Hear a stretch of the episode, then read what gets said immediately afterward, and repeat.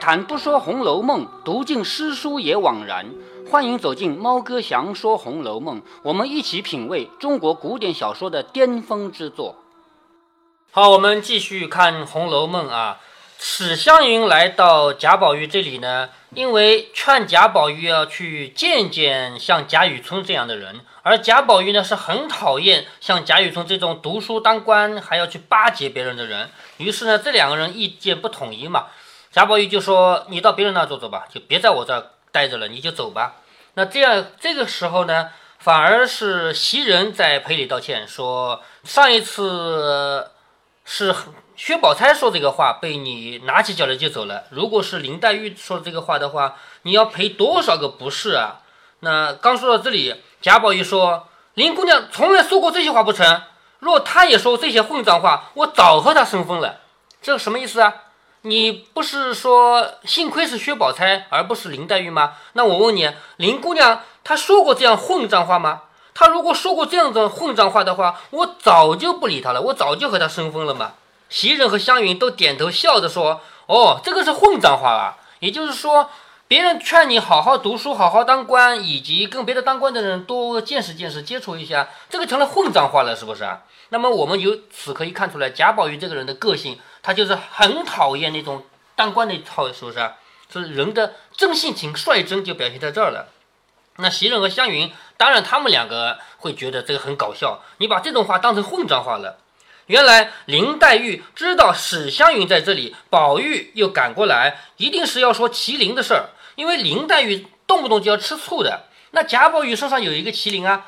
贾宝玉要这个麒麟的原因，是因为史湘云有麒麟啊。那现在史湘云既然来了，到了贾宝玉的怡红院，他们会不会说起麒麟这个事儿呢？所以林黛玉是一心要来看看的，因此心下就想着，近日宝玉弄来的外传野史，多半那些才子佳人都是因小巧的玩物而撮合的。这是我们中国古典文学的一个大特点啊，就是古代的那些书。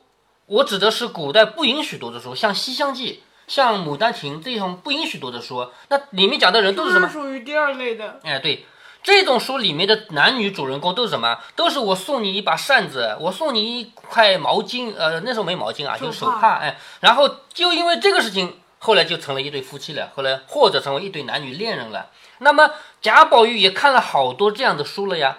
林黛玉不是还跟他一起看的吗？是不是啊？那既然书里面都是这样的，他就担心贾宝玉利用这个麒麟也跟史湘云成了一对情人了，所以呢，他就要吃醋嘛。所以他《红楼梦》这里写的就是宝玉弄来的那些外传野史，就是贾宝玉弄来的那些书啊，不该读的书啊，里面都是才子佳人，才子就是有才的男人嘛，佳人就是长得美的女人嘛，才子佳人。都因为这些小小的东西而撮合，或者有鸳鸯，或者有凤凰，或者是玉环金佩，或者是胶帕软绦。胶帕是擦眼泪的手帕，软绦就是那个绣花的那个丝绦，都是由这些小的东西而变成了终身。所谓终身，不就是结婚吗？对不对？今忽见宝玉也有麒麟，便恐见此生系，就是恐就是担心。他看到宝玉也有一个麒麟，就担心，因为这个事情就产生事儿来了。同史湘云也做出那风流佳事来，就是那种小说里面有的那种事，因而悄悄的走来。你看啊，这句话很重要。林黛玉是悄悄的走来的，所以她来贾宝玉是不知道的，见机行事，他就要看看两人究竟干什么嘛，以察二人之隐。不想刚走来。正好听见史湘云说经济的事情，就是正好来了，就听到史湘云在劝贾宝玉，你要去会会这些读书人。贾宝玉又说：“林姑娘不说这样的混账话，如果说这个话，我也和她生分了。”这个话给林黛玉听到了，那么表示什么？前面我提醒你注意的，林黛玉是悄悄的来的，那明摆着贾宝玉是不知道他来，所以贾宝玉一定不是刻意在林黛玉面前表现。如果说我知道你来了。我说这个人是好人，那不就是表表演的吗？对不对？可是我不知道你来了，我还说你这个人是好人，那就是真的是赞美你的了。我在别人面前说你好，那是真好，对吗？我在当着你你的面说你是个好人，那有往往就是哄人家开心的，是吗？那林黛玉她既然是悄悄来的，听到贾宝玉在背后不当着自己的面说林黛玉好，林黛玉不说这样的混账话，于是一下子就感动了。所以这回的回目第一句话说“诉肺腑，心迷活宝玉”，就要因这个事情而展开了。因为贾宝玉和林黛玉两个人内心是相通的，林黛玉也知道贾宝玉跟他内心是相通的，但是在此之前，两个人一直在试探。贾宝玉要试探林黛玉，林林黛玉要试探贾宝玉，搞得两人还吵架，吵得连贾母、王夫人都参与进来了，是不是啊？所以这个事情前面已经有过很多这样的，但是这一回林黛玉是听到了真心话了。她刚来就听到贾宝玉说：“林妹妹不说这样的混账话，若说这个话，我也和她生分了。”林黛玉听了这个话，不觉又惊又喜又悲又叹，惊喜悲叹。为什么惊喜悲叹？呃，不知道。呃，惊是为什么？为什么惊讶？嗯，啊，因为贾宝玉说了这个话。嗯嗯，惊喜你是能理解的吧？喜就是开心嘛，对吧？惊是他居然在人前也会这样说，我原来也没这么想过，是不是啊？那为什么要悲？要是为什么要叹呢？因为后面我们来分析啊。所谓高兴喜是什么？果然自己眼力不错，素日认他是个知己。就是我一向当他知己，果然我没有看错人，是不是啊？所惊惊的是什么呢？他在人前一片私心的称扬我，虽亲热厚密，竟不避嫌疑。就是他在史湘云面前表扬林黛玉，他不怕史湘史湘云伤心，不怕史湘云吃醋，是吧？所以这个是他的惊的。他叹什么呢？他叹到你既为我的知己，自然我也可以是你的知己。既然你我是知己，又何必要有一个金玉呢？因为在我们中间还挡着一个金玉良缘的呀，是不是？你是我的知己，我是你的知己，为什么中间要有一个金玉在挡在中间呢？所以叹嘛，是不是？所悲者是什么呢？为什么要悲呢？他的父母早亡，虽有铭心刻骨之言，无人为我主张。古代不允许自由恋爱的，我们通过谈谈一场恋爱就以后做夫妻的，是不允许的，只有父母做主。可是林黛玉无父无母，是不是？所以她要悲，他再爱贾宝玉，贾宝玉再爱他，他们俩通过什么关系可以成为夫妻啊？就没有这个途径。况近日每觉神思恍惚，就是最近老是神情恍惚，病已渐成，就是林黛玉嘛，身体一直有病的嘛。医者更云气弱血亏，恐致劳怯之症，就是是太劳累啊什么的病。你我虽为知己。但恐自不能久待，就是你是我的知己，我也是你的知己，但是我身体这么差，我可能等不了你多久。你纵为我知己，奈我薄命何？就是你是我的知己，我很感谢你，可是我薄命，我活不长怎么办？是不是？想到此间，不禁滚下泪来。待进去相见，自觉无味，便一面擦眼泪，一面抽身回去了。我们再回忆一下，林黛玉为什么要来？就是呃有疑心，哎，有疑心，可是她为什么不进去了？他不必要有疑心了，对不对？嗯，既然在人面前也能夸我，就表示他心里真的有我，我还要什么疑心啊？所以他不用去见了，于是抽身回去了。这里宝玉忙忙的穿了衣裳出来，也就是说贾宝玉不是还要去见贾雨村吗？贾雨村来了要见他吗？所以他穿了衣服，忙忙的出来，忽见林黛玉在前面慢慢的走着。林黛玉没有进她的怡红院，就走掉了嘛。见林黛玉在前面走着，好像有擦眼泪的样子，便赶上前来，笑问着说：“妹妹往哪里去？怎么哭了？又是谁得罪了你？”就是他很担心林黛玉嘛，好好的又哭了，是谁得罪了你？林黛玉回头见是宝玉，便勉强笑道：“好好的，我何曾哭了？就是我哪里哭了嘛？”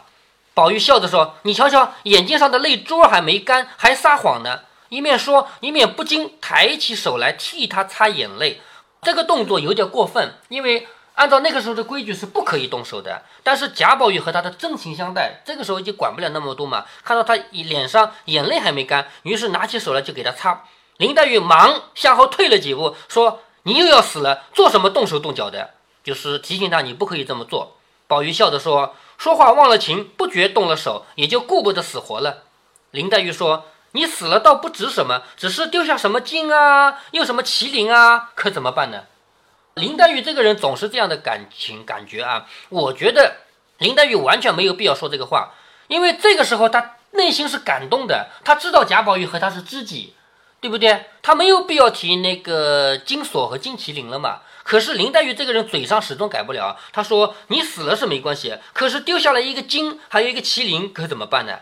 一句话又把宝玉给说急了，赶上来问道：“你还说这种话，到底是揍我呢，还是气我呢？就是你是揍我早点死呢，还是想气我呢？”林黛玉见问，才想起前日的事儿来。之前就因为这个事吵过架嘛，是不是？于是又后悔自己说造次了，就是自己说错话了。这是什么事？就是因为说这个话才吵得天翻地覆啊！那次不是连贾母和王夫人都赶过来了吗？他摔自己的玉啊，还找东西来砸啊，不都是因为这个原因吗？所以他又后悔。这是多久之前的？没几天，就是打平安教的第二天，五月初几。现在打平安教之后会发生什么事？发之后就这个事情，就贾宝玉被烫，应该贾宝玉被烫应该是在这个事情之后吧。我们整个这么多内容啊，整个这么多内容都是一同一个月里面发生的。我们再来理一理这里面的事情，因为读了很多很多以后，发现依然还在同一年。你看啊，同一年第洪十二年元宵节，元妃省亲，然后然后过年袭人回家，然后袭人劝宝玉改毛病，然后史湘云来是还是在元宵节之后，在。这个薛宝钗生日之前嘛，是不是啊？然后呢，宝玉续写《南华经》，领悟了道家的思想。宝玉、黛玉、湘云三个人闹矛盾，然后贾宝玉不是又去领悟了佛家思想。然后到了二月二十二那一天，他们搬进园子，这才到还在年初，对不对？然后贾晴、贾云找工作也是在那个时候，是吗？然后贾宝玉被薛蟠邀出去喝酒，林黛玉被关在门外面，然后忙总结。薛宝钗扑蝴蝶，听到了小红和坠儿的话。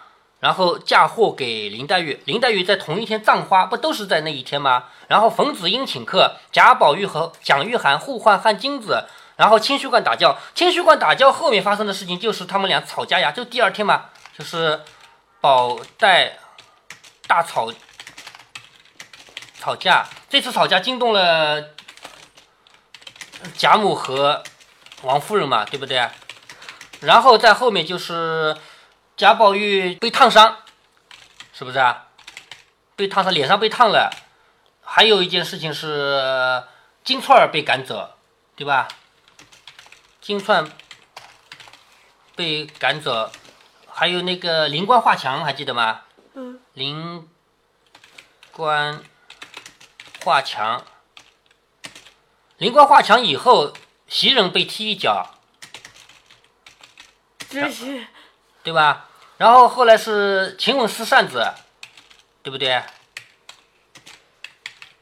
晴雯撕扇子，晴雯撕扇子之后是就是史湘云来了嘛？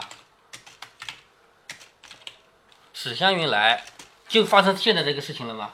知道吧？这么多事情都发生在一起，就是史湘云来来了之后，不是我们现在读的就是呀，对吗？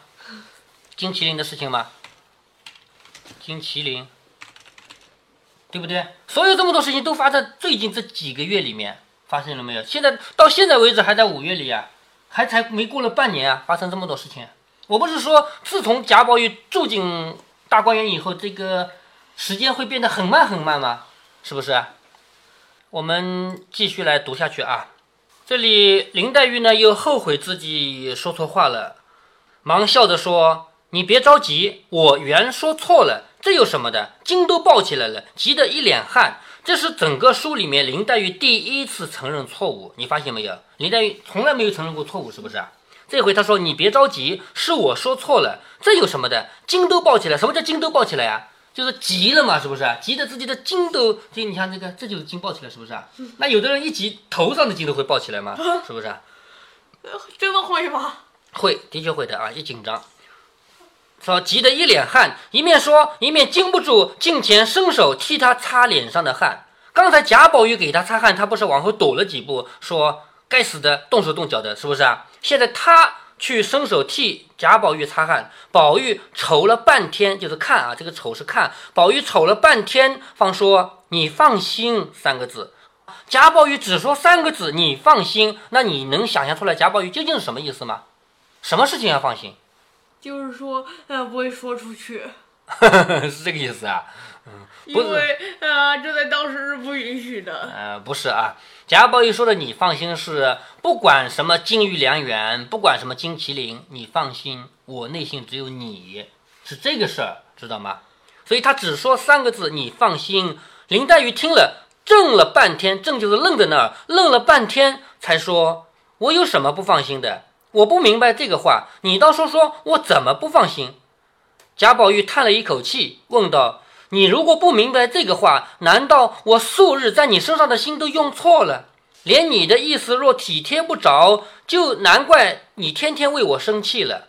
林黛玉说：“果然，我不明白放心不放心的话，就是我果然是不懂啊，什么放心不放心。”贾宝玉点头叹道：“好妹妹，你别哄我，果然不明白这个话。不但我素日之意白用了，且连你素日待我之意也都辜负了。”也就是说，你要是真的不知道“你放心”这三个字是什么意思的话，不仅仅我白白对你这么好，你也白白对我这么好了。你皆因总是不放心的缘故，才弄了一身病。但凡宽慰些，这病也不得一日重视一日。就是你生这么多病，不就是因为不放心吗？不放心我和薛宝钗，不放心我和史湘云吗？你要是放心的话，你哪会得这么重的病？林黛玉听了这个话，如轰雷晴电，就像头顶上有这个雷电一样。细细思想，竟比自己肺腑中掏出来的还觉得恳切，竟有万句言语，满心要说，只是半个字也不能吐。就是林黛玉现在彻彻底底的被感动了。她听到的三个字“你放心”，表面上看就只有三个字，但实际上是告诉林黛玉，我的心里绝对不会有别人，我永远只会有你一个人，就这层意思。所以林黛玉这个时候自己内心有很多很多话，可是真的要说呢，一个字也说不出来，却怔怔的望着他。此时，宝玉心中也有万句言语，不知从哪一句上说起，却也怔怔地望着林黛玉。两个人怔了半天，就两个人互相看着愣了半天。林黛玉只嗯了一声，两眼不觉地滚下泪来，回身就要走。宝玉忙上前拉住，说：“好妹妹，且略站住，我说一句话再走。”林黛玉一面擦眼泪，一面将手推开，说道：“有什么好说的？你的话我早知道了。”林黛玉为什么说你的话我早知道了？为什么？那贾宝玉说：“好妹妹，我说一句话再走。”林黛玉她就说：“有什么好说的？我早知道了。你要跟我说的话，不就是内心我们俩是知己，我们俩是真心相爱的这个话吗？这个话说一千遍一万遍也是这样的话呀。所以我知道你的心，你是真心对我的吗？”林黛玉说：“有什么好说的？我早知道了，就是这个意思。从此以后，两个人就。”此时无声胜有声，有没有听说过这句诗啊？叫“此时无声胜有声”，没听过，没听过吧？一一首诗里面的啊，就是有一个人在江边送客人的时候，古代送客人不像我们现在在门口啊再见啊就走了，古代你一送，说不定几年几十年不见嘛，是不是？就一直要送到对方上马或者上船的地方去。那么在江边送客人，马上客人就要坐船走了嘛。正好要走的时候，听到江里面有一艘船上传琵琶声音，当当当当当，琵琶很好听。于是就过去问谁在弹琵琶。原来这艘船里面有一个人，一个老年妇女。这个人当年是京城里的很了不起的妓女，也是个名妓。古代的妓女，我跟你说过，才貌双全的，是不是啊？她弹琵琶弹得非常好。后来呢，被一个商人买下来，做了商人的老婆。我不是跟你说过？妓女一般的出路就是成为商人的老婆嘛，对不对？可是商人不在这里，他出去买东西去了，好像是卖茶叶吧，就留他一个人。嗯，就有那家是不是吃，呃，就是成了商人？谁呀？刘姥姥一家。刘姥姥一家就成了什么？这个我不知道，书里也没写啊。后来这个送客的人呢，就是就说你这样，你弹琵琶弹得这么好，你弹一曲给我们听听吧。于是他就详细的用文字记载了这个人琵琶弹得有多么好，其中就有“此时无声胜有声”。我们听音乐的时候会听到，这个音乐不是一直在响啊，中间会有一些停顿的，是不是啊？这个停顿是一定是必须的，如果没有这个停顿的话，音乐的意境出不来。所以有一个时候停顿，就是说他写了一句话叫“此时无声胜有声”。那到了《红楼梦》里面，林黛玉和贾宝玉两个人，这个时候就叫“此时无声胜有声”。贾宝玉想说的所有话，林黛玉都知道。林黛玉说：“有什么好说的？我早就知道了。”口里说着，头也不回的就去了。贾宝玉站着，只管发起呆来。原来方才出来的慌忙，不曾带着扇子。袭人怕他热，连忙拿了扇子送过来给他。这里一定要写第三个人出现，因为否则的话，贾宝玉这个发呆没有办法给了结。所以作者这里很巧妙写袭人。袭人为什么来啊？因为贾宝玉刚才走没有带扇子，所以赶紧送过来。忽然抬头见林黛玉和他站着，一时林黛玉走了，他还站着不动。就是袭人送扇子来的时候，看到贾宝玉、林黛玉两个人面对面站着，不是两人愣了好久吗？是不是互相看了好久吗？所以他也在那看看。一会儿林黛玉走了以后，他还站着不动，硬要赶上来说：“你不带了扇子去，亏我看见，赶了送来。”宝玉出了神，见袭人和他说话，并未看出是谁来，一把拉住说：“好妹妹，我的心事从来也不敢说，今儿我大胆的说出来，死也甘心。”我也为你弄了一身的病在这里，我不敢告诉人，只好掩着，只等你的病好了，只怕我的病才能好呢。睡到梦里也忘不了你。这个话就说给袭人听了，是不是啊？结果袭人听了这个话，吓得魂消魄散。为什么？他是不可以听这样的话的，他不是个仆人嘛，是不是啊？所以他吓得。魂消魄散，只叫神天菩萨坑死我了！就是你是这种话不能说给我听的嘛？便推他说：“这是哪里的话？敢不是中了邪了吗？还不快去！”宝玉一时醒过来，方知是袭人送扇子来，羞得满脸紫胀，夺了扇子便忙忙的抽身跑了。这一小段到这里就结束了。那接下来呢，在贾宝玉这里还要发生很多事情，我们待会儿再读。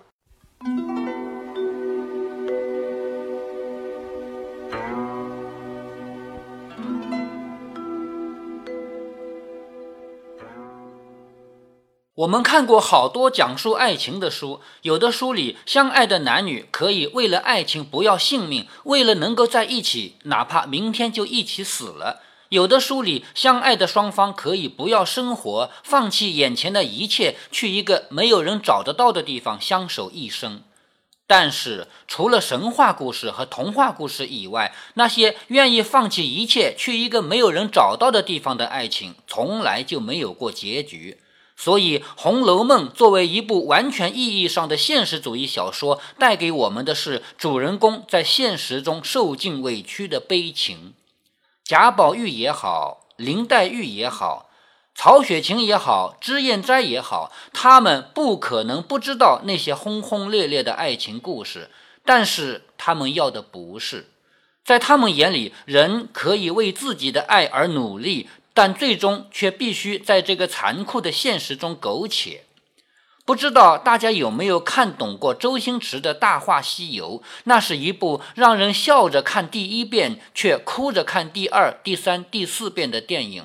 如果你看完了《大话西游》以后还笑得满地打滚，那么你根本就不懂得什么是人世，什么是爱情，什么是无奈。至尊宝跟贾宝玉一样，属于敢爱敢恨、有追求、有动作的人。唐僧跟贾政一样，他对至尊宝唱完那首《Only You》以后说：“你现在听不懂，总有一天你会回来跟我一起唱这首歌的。”各位听友们，有没有听见自己的爸妈和老师说过这样的话？我现在对你的教育，你会很反感，总有一天你会懂我的心。是的，这就是一个有爱有恨有追求的人和社会之间的斗争和妥协。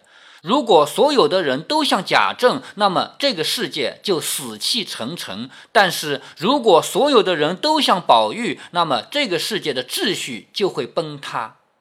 老年人表面上冥顽不灵，但是他们坚守的并不是错误，而是另一个层面上的正确。那就是把全社会当成一个整体，要想让这个社会稳定的发展下去，对全社会总体来说最没有伤害的组织方式。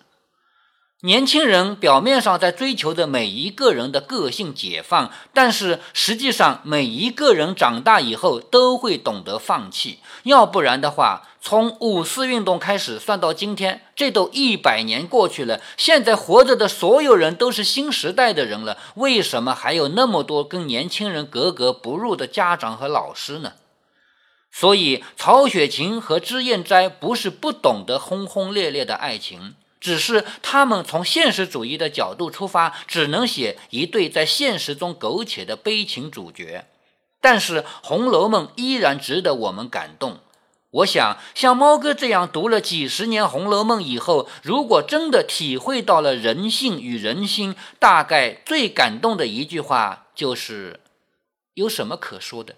你的话我早知道了。”让人感彻肺腑的，从来不是轰轰烈烈的豪言壮语，而是从内心里吐出来的最平淡的那句话。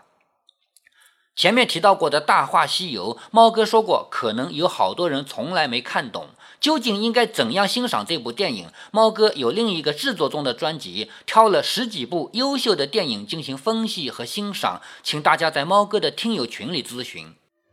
如果您觉得猫哥的读书分享有益有趣，欢迎您点击订阅，这样您将在第一时间收到猫哥的更新提醒。如果您有什么要对猫哥说的，不管是赞还是批评，不管是提建议还是唠唠嗑，欢迎您在节目下方留言。您也可以加猫哥的公众号，四个字“猫哥在线”。您还可以加入猫哥的听友群中，微信群呢，用语音节目没有办法说清，还是 QQ 群方便，群号为八四九九六六八九九。不管加入 QQ 群，还是微信群，还是在节目下留言，还是在公众号留言，您都可以围绕着书中的智慧和读书的乐趣畅所欲言。好，再见。